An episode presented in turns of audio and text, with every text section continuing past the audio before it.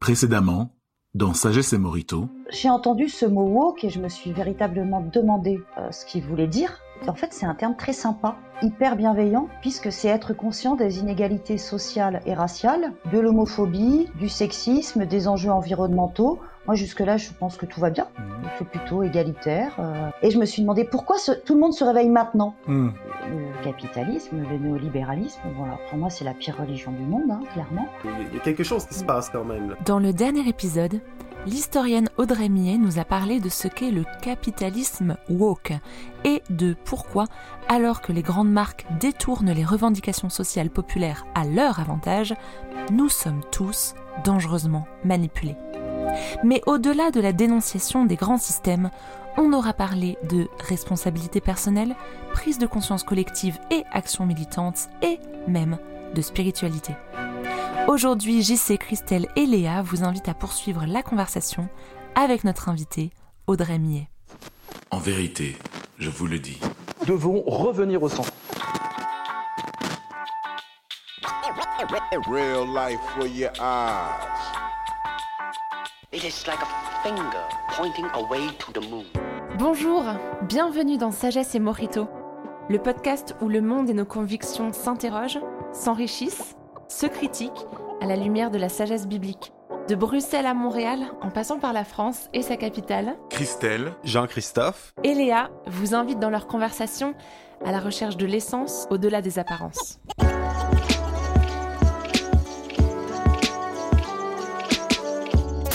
L'accumulation des objets, ça c'est une maladie. Hmm. Ça s'appelle la collectionnite. Donc on nous prend notre argent, on nous prend aussi notre part d'humanité. Euh, c'est-à-dire quand même euh, aimer les gens, euh, les trouver super intéressants, se dire qu'ils ont une personnalité, qu'ils ont leur opinion, qu'ils viennent de telle classe sociale et que c'est formidable et qu'on apprend plein de choses.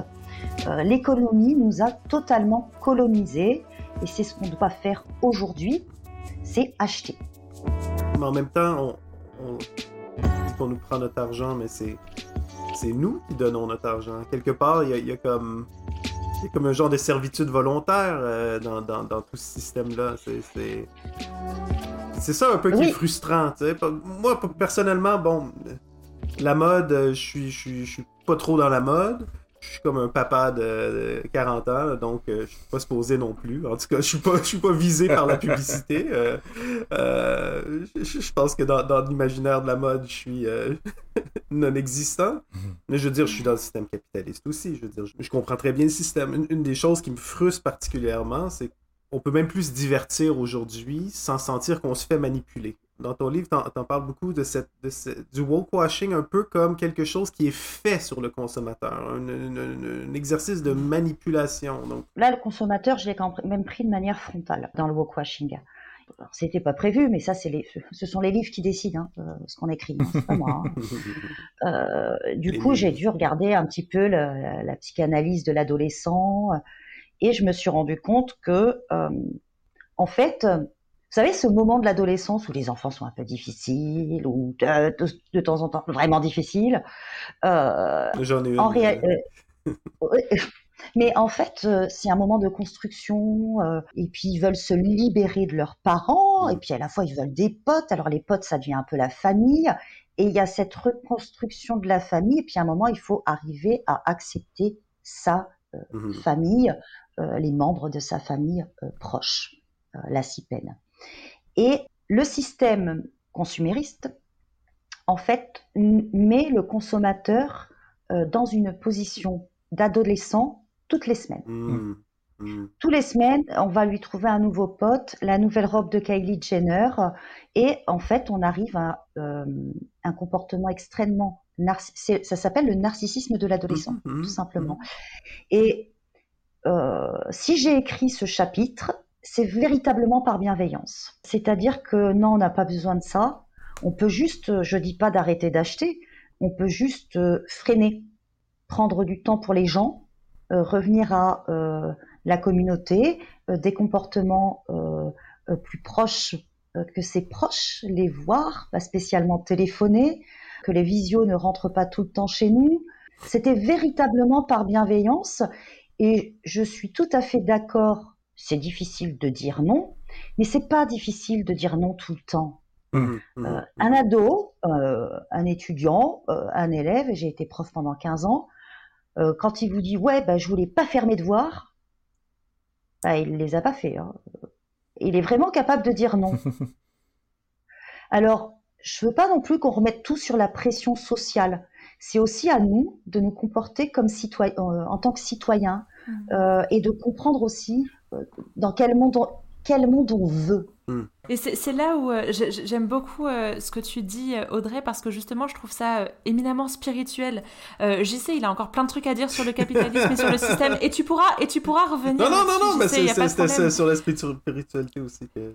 Ouais, mais parce que, en fait, j'ai- l'impression que euh, euh, c'est- marrant. Je, je je pense pas que tu sois nécessairement une auditrice de sagesse et morito, en tout cas pas pour le moment. Mais il y a- beaucoup d'épisodes.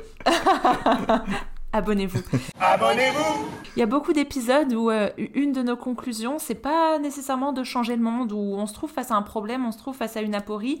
Euh, c'est pas de dire mais nous on a tout mieux compris, mais c'est d'accepter le mot que tu as dit de freiner.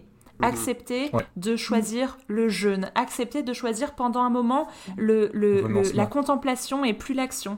Et j'ai l'impression que dans, dans cette critique que tu fais, alors du système capitaliste, mais aussi de nous, de, en tant que consommateurs euh, qui, qui sommes à fond dedans et qui réfléchissons plus euh, tant qu'on marche dans le système, tu nous appelles à être éveillés, pas que aux injustices sociales, mais d'être éveillés euh, à toutes les choses qui font que nous aussi on pourrait prendre part à un mieux et euh, euh, tout- tous ces moments où on pourrait dire non et où ce serait un petit sacrifice mais qui ferait beaucoup de choses. Mais moi, je crois que je suis euh, moulée ou surmoulée à l'injustice. Hmm. C'est-à-dire le temps perdu avec un enfant, c'est une injustice pour l'enfant et pour le parent, en fait. Mais je suis pas sûre que tout le monde s'en rende compte, Mhm, mhm. vous savez. Et euh, juste freiner. On a tous nos petits trucs, attention.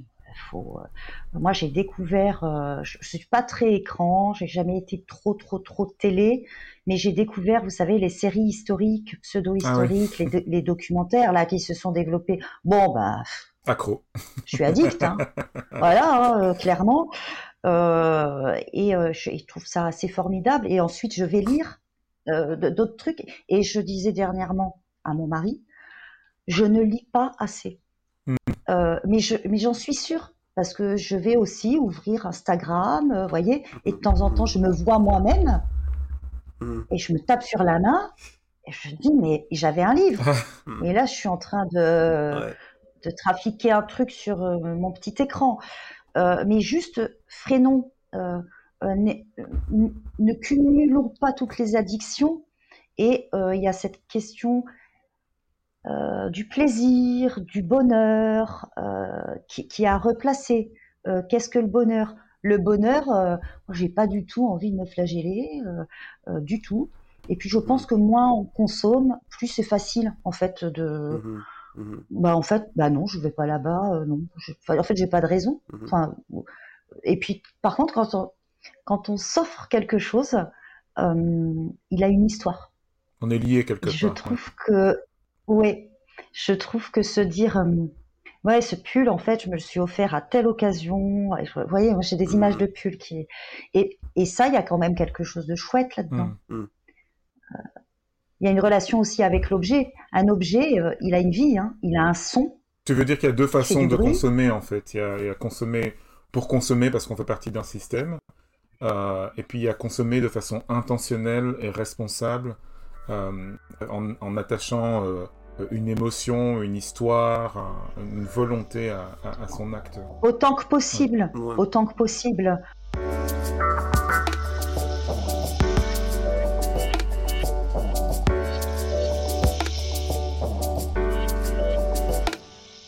ça me ramène quand même à un thème qui est aussi récurrent dans notre podcast, c'est cette idée-là que, euh, à quelque part, euh, on est comme dans un combat tout à fait inégal. Euh, je veux dire, les meilleurs esprits de notre génération, c'est sont eux qui travaillent sur la pub, qui travaillent sur les nouvelles applications, sur notre téléphone.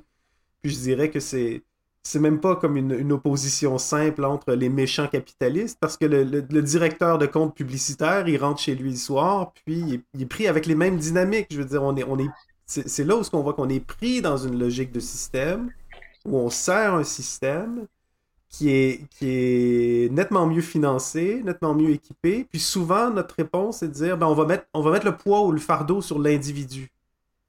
C'est à l'individu de mettre les freins, c'est à l'individu de revoir sa consommation. Alors que moi, comme individu, je réalise que je suis pas assez fort. À quelque part, ça me. Bon, c'est sûr, j'ai mes réponses. Je pense qu'à quelque part, ça prend une contre-religion, ou ça prend comme une. Ça n'a pas besoin d'être la mienne, mais je veux dire, ça prend un autre, une autre histoire, un autre narratif de qu'est-ce qui a de la valeur, qu'est-ce qui est transcendant, qu'est-ce qui est important, mais ça prend aussi une communauté. Euh, ça prend des gens, ça prend des, des, des, gens qui partagent mm. les mêmes valeurs. Donc, parce que quand je vous entends, c'est intéressant parce que on dirait j'entends des échos d'une théorie politique ici en, Amérique qui s'appelle le Common Good euh, Conservatism, qui, parle de cette idée-là de bien commun, de remettre le bien commun euh, à l'avant-plan. Puis c'est un conservatisme qui tourne le dos au conservatisme classique d'économie libérale. Dans le fond, le conservatisme américain, souvent, c'était euh, dérégulation, capitalisme à outrance, libre-échange. Et là, on, tombe plus vers une approche qui est euh, ben, comment est-ce qu'on trouve une place à la famille, une place à la communauté, ou euh, ces, trois institutions, la guilde, le quartier, puis la congrégation. Donc, comment est-ce que vous, vous envisagez ce combat-là? Comment est-ce que est-ce qu'il y a une place pour euh, autre chose que l'individu dans cette, dans cette lutte? Oui, oui, absolument. Ensuite, il faut vraiment toujours tout faire en nuance. C'est-à-dire que quand je parle aux entreprises, mm-hmm. ils vont me dire oui, bah, l'individu quand même, euh, hein, consomme, hein. Faut qu'il arrête. Et ensuite, euh, le consommateur va me dire, oui, bah, euh, faut qu'ils arrêtent de produire tout ça aussi. Alors, un peu de nuance. Euh, je comprends tout à fait ce common good et ça me fait rigoler parce que je suis en train d'écrire un article sur les étiquettes et les biens communs, ah, les étiquettes des vêtements. Mm, mm, Donc là, je, je, rigole toute seule. Donc c'est bien. Mais en fait, il y a, il faut, on peut aussi se reconstruire l'être humain est terrible. Hein. Euh, il a quand même une capacité de, régénération. On peut aussi se reconstruire. Euh, on n'est pas obligé de tout faire en même temps. Mm-hmm. Comme les gens qui à un moment on, arrêtent de manger de la viande de temps en temps, c'est un petit peu difficile. Euh, ça leur manque, ils le disent. c'est pas le problème. moi, ce qui me gêne, c'est les oppositions binaires. Mm. Tout ce qui est dichotomie, droite, mm-hmm. gauche, mm-hmm. communisme, euh, capitalisme, socialisme, capitalisme, euh, qui ont été structurés, gelés, euh, modélisés pendant cet affrontement Ouest-Est au XXe mmh siècle, mmh qui en fait fait qu'on arrive là, nous sommes en 2023, et en fait c'est gauche, droite, blanc, noir. Alors, et je ne vais pas vous dire centre, parce que alors là, on va encore en discuter, mais bon, essayons de nuancer. Mmh. On ne propose pas en fait d'intermédiaire. C'est-à-dire qu'on peut juste être euh, moins agressif, mmh mmh euh, moins euh, dans le geste automatique, mmh dans un choix du nombre de gestes à donner. Il y a beaucoup de professions de foi uh-huh. qui sont en réalité totalement cosmétiques. Alors là, vous voyez, profession de foi et cosmétique, en fait, ça va pas du tout ensemble. C'est pas un super couple à la base. On sait que ça va pas. Le walkwashing, concerne les marques euh, dont les pratiques sociales sont troubles, c'est-à-dire qu'ils nous annoncent quelque chose, mais quand même Myanmar, hmm. Bangladesh, ou sont inconnus. C'est-à-dire qu'il y en a, ils ont même pas de, ils, ne montrent pas sur leur site des professions de foi. Mais elles tentent quand même ces marques-là de vendre euh, en se montrant soucieuses euh, des inégalités sociales, de l'injustice, avec le fameux t-shirt arc-en-ciel. En fait, ça donne un supplément d'âme à l'entreprise, hein, c'est ce que vous venez de dire, Christelle. Mm. Alors, qui peut être pro-femme, euh, pro-LGBT, euh, pro-savoir-faire. Ça, c'est le luxe. Le savoir-faire, très important. Euh, par contre, les brodeuses à Madagascar, elles sont payées comme à, Madagascar. Hein. pro-black, bien entendu. Mais c'est un cache-misère. C'est une récupération de nos revendications. Et en fait, ça vide nos revendications de leur sens. Hmm. Parce que ça ne fait pas avancer techniquement, politiquement, dans la société civile, dans la société politique, nos revendications. Le t-shirt, c'est un étendard. Hmm. Et quand on a ce t-shirt malheureusement, on devient le petit soldat euh, de l'armée du capitalisme, euh, sans le vouloir, en, en se disant je l'aimais bien. Ouais, mais aussi ce t-shirt, je l'aimais bien, je comprends. en fait, quand vous achetez ce t-shirt, vous votez Ouais. pour la misère au Myanmar. Ouais. Il faut pas croire, elle n'est pas qu'au Myanmar, elle n'est pas euh, seulement en Libye, euh, elle, est, elle est en Italie, elle est au nord de Paris à Aubervilliers, elle est aussi dans les salaires des vendeuses Mm. qui restent debout toute la journée ou sont dans des euh, sous-sols en train d'ouvrir les cartons qui sentent les produits chimiques. En fait, c'est en revendication des, des- en revendiquant pardon des valeurs morales euh, supérieures, les, les- les entreprises détournent notre attention de quoi? De la non-redistribution des richesses, ça c'est essentiel. Hmm. Et nous font oublier que c'est une forme euh, d'autoritarisme capitaliste. C'est-à-dire qu'on nous matraque, et le mot matraque qui veut dire quelque chose. On sait ce que c'est une matraque. Hmm. On nous matraque euh, à chaque instant, dès qu'on utilise un appareil ou qu'on va dehors, qu'on attend le bus, hein, tout simplement, ces choses-là. Le seul but, c'est le profit. Et pour pas qu'on voit ça, il faut saper la démocratie. Il faut diviser les populations en groupes communautaires ou identitaires qui vont en fait se fighter, Mm. mais être conscient. C'est- rassembler, Ouais, être woke, c'est rassembler, quoi. ouais. pas diviser. Mm. Voilà, c'est rassembler, c'est être ensemble. Euh, la couleur, euh, euh, le sexe, euh, voilà. rien à faire. Ensemble, parce qu'il y a quand même de grandes puissances euh, qui ont beaucoup plus de moyens, c'est ce que Jean-Christophe disait. Donc ensemble. Ce que tu dis, Audrey, ça me fait penser à une, une, une image qui est euh, dans, dans la Bible et que on, on utilise parfois euh, parce qu'elle est parlante sur la dissociation entre euh, le cœur d'une personne et ses actions. C'est que euh, on reconnaît un arbre à ses fruits. Mm. J'ai l'impression que ce que tu es en train de dire sur la responsabilité sociale des entreprises, la RSE, et le fait de porter ces grands, ces, ces- ces grands mouvements de justice sociale, etc., c'est comme vouloir coller des pommes sur un poirier en espérant que ça change la nature de l'arbre, Mm. alors que pas vraiment. Et là, tu nous, a- tu nous appelles un petit peu à regarder à la sève et à revenir euh, au, cœur, puis aussi à prendre des engagements forts euh, par rapport à nos convictions.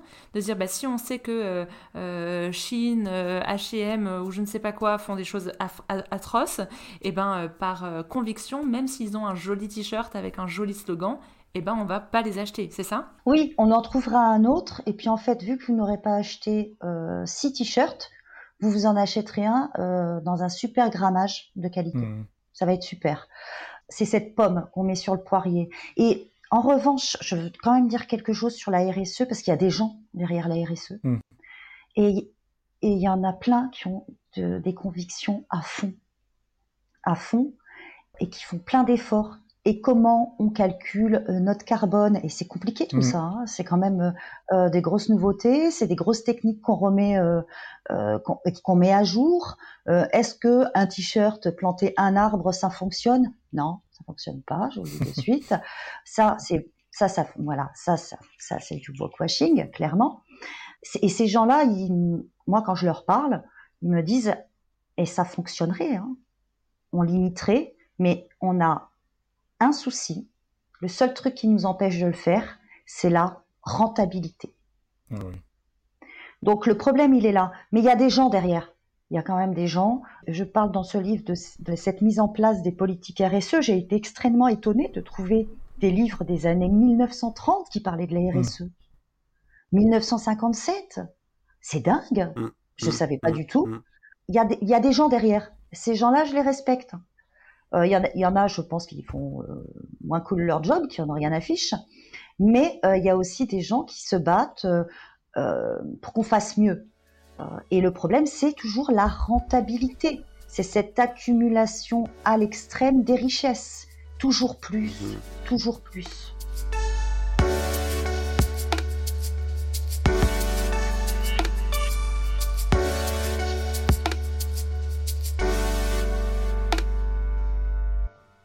Le problème de la rentabilité, c'est pas aussi un problème de régulation, dans le sens où la raison pourquoi est-ce que euh, un vêtement euh, de meilleure qualité, qui est plus durable et pas rentable, c'est parce que celui qui le vend doit faire compétition avec des, des produits qui, pour, euh, pour un, un ignorant comme moi, sont similaires, sont d'apparence similaire, mais au tiers du prix. J'adore Jean-Christophe.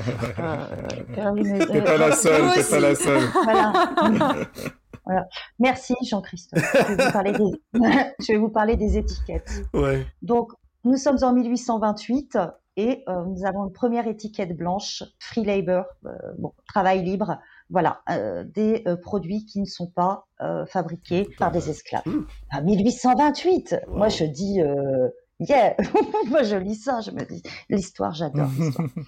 Et ensuite, on en a plein d'autres. On Mhm. en a à la fin du 19e, les étiquettes blanches également, qui indiquent que ces produits auront été euh, faits, non pas par des enfants, par des couturières qui seront rentrées à 19h chez elles, qui n'auront pas pris de travail et qui auront un week-end. Wonderful. Et ensuite, euh, au début du XXe siècle, on oublie un petit peu tout ça. Mhm. Et on va remplacer ces étiquettes-là par des étiquettes de composition de produits. Mhm. Mhm. Mhm. Ok, donc c'est un remplacement, nos étiquettes. Mets, mets pas ce pull-là à la sécheuse. euh. Alors, ah, non mais absolument avec les pictogrammes qui arrivent, voilà. Je me suis fait gronder euh, récemment. Ah ouais. Ah. Il a mis son Oui, pied à la parce qu'il paraît que ce sont des pictogrammes universels. De temps en temps, quand on les regarde, on se dit magnifique les hiéroglyphes. c'est ça, c'est ça, exactement. Mais je, je- je pense que vous ne connaissez pas ce label Mhm. euh, qui s'appelle c'est Sweat Free, Ok. donc c'est euh, sans sueur, voilà, Mm. Euh, fait en toute liberté, et qui est un label qui est créé en 2008 au Lesotho. Donc Lesotho, pays d'Afrique, on peut pas vraiment dire euh, à la gouvernance exemplaire, euh, très très très euh, de nombreux problèmes de sida et en fait à la fin des années 90, la plupart des des hommes du Lesotho travaillent en Afrique du Sud dans les mines. Les mines fonctionnent moins bien, on les renvoie chez eux, puis en plus ils ont le sida, alors on les renvoie chez eux. Et donc le Lesotho se dit, bon, ben, il va falloir quand même bouger économiquement. Les fabricants ont une idée. Les fabricants. Et disent, nous voulons euh, mettre en place une étiquette sweat free au Lesotho, euh, qui, euh, et on va augmenter les salaires des gens. 100 dollars par mois au Ah Lesotho. ouais, c'est énorme. Ah mais c'est la fête, hein. c'est ah, c'est boîte de nuit, c'est incroyable. Un quart de leur salaire. Et euh, ils, ils sont persuadés que ça va fonctionner parce qu'en fait il y a plein de petits scandales, enfin petits scandales. Euh, il y a eu un scandale Gap à ce moment-là sur les conditions de travail avec les enfants. On a eu Nike, on en a eu plein. Et ils se disent le consommateur occidental veut des vêtements éthiques parce que ça le scandalise. Euh, montons ce label avec des usines que l'Union européenne a construites, usines nickel. On y va. Ils font ça également avec des ONG. Ils travaillent avec l'Organisation inter- euh, internationale du travail. Jusque-là, on est super content. Eh bien, en fait, ça va pas le faire parce que en 2005, euh, grâce à l'action de l'OMC, de l'Organisation mondiale du commerce, on ouvre tous les quotas textiles et ils se retrouvent, c'est ce que vous disiez Jean-Christophe, en concurrence directe avec la Chine Mhm. et les pays d'Asie du Mhm, Sud-Est. Et c'est ce qu'on appelle, bon, c'est le, le karma libre-échange, libre concurrence, mais une concurrence qui n'est pas du tout euh, équitable, égalitaire euh, pour, les, pour les droits humains. Parce qu'on retombe encore une fois au- à mettre le poids sur le consommateur unique, dans le sens où, bon, moi, une étiquette sweat free, euh, quand je vais à l'épicerie, il y a plein d'étiquettes, le bio, mais qu'est-ce que ça veut dire, tu sais, avec tout le walk-washing, le greenwashing, moi, je, comme, comment moi je fais la différence entre sweat free, ça veut dire que les employés sont bien traités, ou ça veut dire que euh, la compagnie se prend une marge de profit encore plus grande parce que, euh, tu sais, elle, met un prix à ma conscience. Pour ça, un, autre, pour revenir à un- une image biblique qui revient souvent, moi, c'est c'est celle du sermon sur la montagne où Jésus dit euh, Bon, là, c'est les gens religieux hein, qui vont prier au coin des rues. Euh, allez pas prier au coin des rues. Je veux dire, quand vous priez, va dans ta chambre, va dans ton placard, ferme la porte, puis euh, ton Père qui est dans le ciel, qui te voit, te verra. Puis ceux qui le font pour être vus, ben, ils auront là leur récompense. On peut dire que Mm. ben, si tu fais les choses pour être vu, ta récompense c'est d'être vu. Mais, il y a- mais sous-entendu là-dedans, c'est qu'il y a un jugement. Mm. Sais, C'est que, Oui. c'est que Dieu qui est dans le ciel te voit. Puis on dirait, ces entreprises-là, si elles peuvent faire ça, c'est à quelque part parce qu'à la fin, bon, euh, les entreprises ne croient pas qu'il y, y euh, qu'il y a un jugement dernier nécessairement, mais ils s'a- ils s'attendent aussi à ce que le gouvernement ou l'OMC ou, ou- ou le pouvoir que nous, citoyens, on s'est donné, va jamais vraiment les juger puis les condamner. C'est tout le problème de la défiance. Ils captent exactement où sont les trous Hmm. euh, dans les réglementations, comment on fait pour les contourner. Et vous avez sur les étiquettes, Jean-Christophe. Vous rentrez dans un même magasin, vous avez une table, vous avez des jeans, vous avez sur le premier jean, là, coupe cigarette, Mhm. euh, je ne sais quoi, euh, une étiquette où il n'y a pas de produits toxiques. Vous êtes vachement content. Le deuxième, il n'y a pas l'étiquette sans les produits to- toxiques, mais euh, il y a l'étiquette, c'est du coton bio, machin. Ouais, ouais, Donc, ouais. Et puis vous avez aussi des étiquettes pour les travailleurs. Alors moi, je refuse. Vous voyez, Ah, de faire un me choix. dire, ouais, je vais, je vais, je vais, je vais pas prendre de produits Mhm. toxiques pour moi. Par contre, bon, euh, le petit Bangladais, euh, rien à faire. Ouais, puis des, puis des fois, euh, enlever les produits toxiques, c'est, c'est, c'est, ça a un effet direct sur le travailleur. tu sais. C'est que tu choisis quelque part. Non. Non, mais c'est, et c'est très problématique. Et la réglementation, on est dessus. Donc, com- comment comment on fait? Mettons, moi, je, suis- je, je- je- je suis chrétien, j'ai une conscience euh, qui me pousse à, vouloir respecter le travailleur. Comme- dans l'état actuel des choses, là, change- sans changer le système. là. Je veux dire, aujourd'hui, qu'est-ce que je peux faire? Je peux pas changer le système tout seul aujourd'hui. C'est quoi une approche heuristique pour consommer de manière... euh, Il y a des gens qui sont à fond pour le Made in France. Mais moi, je vais vous embêter là aussi. je vais dire pourquoi on, pourquoi on, on laisserait tomber euh, l'indienne?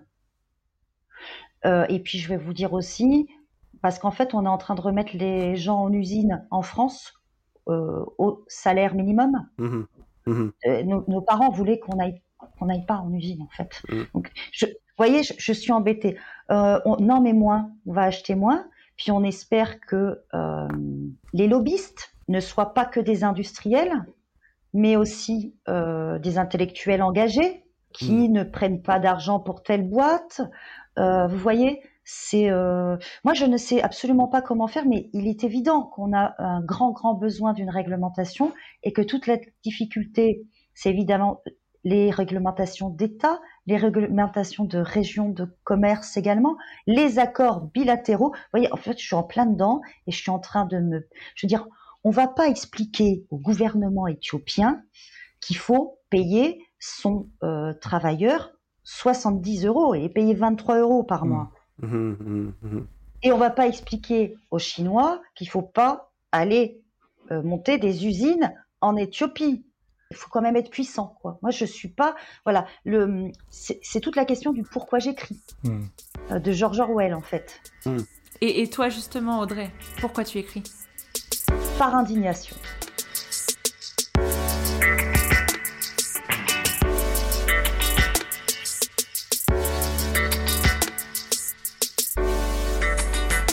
Par indignation et parce que je me dis euh, que je ne peux pas ne pas le faire. Euh, Il y a quand même quelque, il y a quelque chose de la transmission. J'ai pas l'espoir que tout le monde euh, lise mes livres. euh, Je fantasme pas. je suis pas délire, dans un ouais. fantasme. voilà, je suis pas dans mon propre délire. Mais euh, j'essaie de donner une information euh, la plus factuelle possible, sachant que dans ce livre, en plus, il y a quand même une forte indignation. On le sent, ouais. Mm. Mais il y a des dates, il y a des faits, il y a des chiffres. En tout cas, l'information est là, elle n'est pas coupée. Mm, mm. Ou alors, il y a Mm. des choses que peut-être je ne savais pas. Elle n'est pas coupée, elle est là. Et ensuite, le lecteur pourra euh, le faire. Il y a des gens qui vont dans la rue. Et bien moi, je, je travaille sur la table de ma cuisine. Ben, ma cuisine, c'est un peu ma rue à moi, en réalité. Tes Euh, tes et sont dans je- ta cuisine. Mes pavés sont dans ma cuisine. Attention, je pourrais un jour, mais, je, je vais noter ça, je pourrais me- mettre ça un jour dans, dans un livre. Mais il y a cette indignation, et je pense que euh, vous me comprenez, il y a aussi cette liberté intellectuelle. Mhm. Voilà, tous ces débats, toutes ces oppositions bin- binaires, toutes ces dichotomies, euh, on se demande, euh, voilà, j'ai j'ai pas du tout envie d'être en première ligne, mais au moins j'aurais écrit ces 202 pages, je Mhm, crois, mhm, mhm. et j'aurais euh, mis, euh, j'aurais mis un pavé dans ma cuisine. Et en librairie. Quand même. Il y a- Je vois encore un parallèle avec la, la- la sagesse biblique, c'est cette figure du prophète. Puis il y en a un en particulier dans l'Ancien Testament, Ézéchiel. J'ai appelé mon fils Ézéchiel. Bon, on a l'équivalent dans la, la littérature classique de Cassandre, hein, qui Dieu va lui dire Je vais te donner euh, des paroles prophétiques, mais je t'avertis tout de suite, personne va t'écouter. Personne va t'écouter, mais ils pourront pas dire qu'ils n'ont pas eu de prophète qui les a avertis. Est-ce que tu te sens comme ça des fois euh, de dire je le fais pour les générations futures ou je le fais pour dire attends, il n'y aura pas d'excuses, on, on le savait, on l'a dit, on l'a écrit. Où il y a un espoir du changement pour aujourd'hui quand même dans cette écriture-là? Et là, c'est dur. Hein. Ouais, je sais. Euh, ouais, ouais, là, c'est dur. En tout cas, c'est fait. Disons que je me dis que peut-être, euh, si on a confiance en moi, je trouve que c'est bien d'avoir confiance aussi euh, envers son prochain. euh. Hmm. Si on a confiance en moi, si on me croit un peu, je sais pas, j'ai amené quelque chose. J'ai Hmm. amené. Alors, j'avoue que la fin euh, du livre sur la démocratie, elle, elle résonne encore plus en moi quand on voit les événements actuellement en France avec le 49.3, les retraites, tout ça. Ouais. Euh, et ça me, ça me fait un peu peur. J'aimerais bien là parler aux auditeurs qui nous écoutent et vous demander de vous imaginer que vous êtes dans un café en train de discuter avec Christelle, avec Jean-Christophe, avec Léa, mais surtout avec Audrey. Euh, moi, j'ai l'impression que c'est le cas, alors que pourtant on est dans un studio virtuel où on est dans quatre coins de, de la francophonie euh, différents. Euh, D'ailleurs, on s'est même jamais rencontrés euh, encore en, en vrai, Audrey. Mais, mais j'ai l'impression là d'être dans un café et puis euh, que chaque, chaque nouvelle conversation, elle, elle me donne soit une, une profonde indignation qui va me pousser à la- à- à l'action, soit ben, une lueur d'espoir sur euh, un, un changement à faire. Et, et- et j'espère que euh, euh, ce- ce- les auditeurs là qui nous écoutent ont ces encouragements-là, ces indignations-là, et que c'est pas juste un nouveau podcast et qu'on n'est pas dans la course à la consommation de podcasts et qu'on va pas juste cliquer sur next, mais parce que Audrey, c'est c'est vraiment important tout ce que nous dit, tout ce que tu nous dis, pardon. Et je veux vraiment te remercier pour ça. Et tu arrives même à faire euh, euh, oublier qu'on est à, à des centaines, voire des milliers de kilomètres de distance. Et là, on parle vrai. Donc, euh, merci Audrey. Euh, mer- m- m- euh, merci à toi Léa. Mais là, je rebondis du coup sur euh, ce que disait Jean-Christophe. Je pense qu'en fait, quand il y a encore un livre qui s'écrit et qui finit sur une bibliothèque, un article euh, qui se prend la tête pour faire le lien entre les étiquettes des vêtements et le bien commun, euh, en fait, euh, voilà, en fait, il y a de l'espoir parce que Mm. je suis pas du tout seule. hein. T'es pas seul, effectivement, et, euh, et j'espère que parmi les gens qui nous écoutent, ils se sont sentis rejoints parce que, par ce que tu, tu écrivais. Il n'y a pas que de la dénonciation de grands systèmes. On a parlé de notre responsabilité individuelle en tant que consommateur, notre vulnérabilité devant ben, tout ce qui nous tente et qui euh, nous flatte et qui nous pousse euh, à l'action, mais euh, le fait aussi qu'il y a des alternatives, qu'on peut agir en haut, en rejoignant des grands mouvements, en, en- en contribuant à des changements de loi là où c'est possible pour les personnes qui peuvent le faire.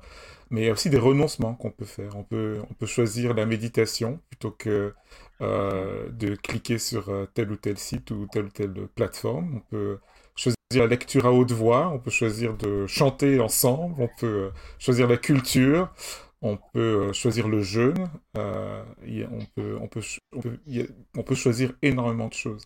En tant que chrétien, c'est beaucoup de, de discipline et de valeurs que je, que je retrouve en fait euh, dans ma foi. hein. Le, le fait que Mhm. euh, le week-end soit employé à autre chose que de l'achat, mais à retrouver d'autres personnes, à se souvenir des valeurs ultimes, à, à chanter et à lire à haute voix, parce que ça c'est quelque chose que je pratique encore, la Bible en particulier. Euh, et, euh, et, et, et je- et je pense véritablement que euh, où que on soit chacun dans notre cheminement, notre, notre questionnement philosophique et spirituel, ce que tu as écrit, Audrey, nous permet de nous souvenir qu'il y a quelque chose de beaucoup plus profond que le système dans lequel on est, et qu'il nous faut peut-être retrouver cette profondeur spirituelle. Alors dans notre podcast, on, fait le lien avec euh, la sagesse biblique parce qu'on trouve qu'elle apporte énormément de choses. Elle nous aide à donner du sens au monde. mais on est tellement heureux de pouvoir accueillir des gens comme toi qui nous rappellent ben, les réalités en fait de, de, ce qu'il y a autour de nous. Il y a tellement de, tu l'as dit, hein, de faits, de chiffres, de dates, de données qui sont, qui sont là. Et personnellement, j'étais vraiment reconnaissant d'avoir ce regard ouvert en fait sur, sur tout ce dont on a hérité. Ça me donne envie d'en savoir plus et ça m'a d'ailleurs inspiré à, lire d'autres choses et faire des liens avec d'autres épisodes de l'histoire. Donc merci énormément parce que euh, tu uses bien les pavés qui sont dans ta cuisine. Et ces échos arriveront à beaucoup de gens. C'est tout ce qu'on te souhaite. Est-ce que euh, tu, tu, voudrais euh, rajouter quelque chose, Audrey? Euh, C'est vrai qu'on ne peut pas parler de tout, il y a forcément des choses qu'on laisse de côté. Est-ce qu'il y aurait un, un, dernier mot pour, pour nous trois et puis pour les auditeurs au bout de l'écoute? Pour vous trois, merci. Merci beaucoup. merci beaucoup. Euh, je crois que Jean-Christophe, il m'a super euh, perturbé avec euh, les prophètes là. là, là j'ai un peu, je, là, j'ai glissé sur le bord de la route, trompé de chemin et tout. J'aime pas trop. non, non, merci. Ah, vraiment super de pouvoir discuter et de partager des communs. Hmm. Hmm des ambitions communes, des vœux communs également. Euh, et un mot pour les auditeurs, euh, rassemblez-vous. Mm. On est capable. Merci beaucoup Audrey. Donc euh, dans cet épisode, on sera passé du tu au vous, au vous, au tu, un peu comme on passe euh, du coq à l'âne, mais on aura finalement gardé un fil rouge, euh, l'unité thématique, et on aura essayé de dévoiler aux auditeurs et aux auditrices qui nous écoutent les, les, pépites du livre qui sort cette année, en 2023, Walkwashing, capitalisme, consumérisme, opportunisme, de la brillante Audrey Millet avec les éditions Les Pérégrines. Donc euh, à vous tous les auditeurs qui nous écoutez, veuillez euh, ben, euh, vous ruer dans la librairie la plus proche de chez vous et acheter cet ouvrage. Il est vraiment d'utilité publique et j'oserais rajouter personnellement spirituel, mais il peut nous rejoindre sur bon nombre de sujets qui sont tellement importants au quotidien. Et venez aussi nous rejoindre sur les réseaux sociaux pour continuer la discussion et nous donner votre avis. Et en tout cas, à nouveau, merci infiniment Audrey pour ton temps, pour ta passion, pour tes réflexions et ta générosité à les partager.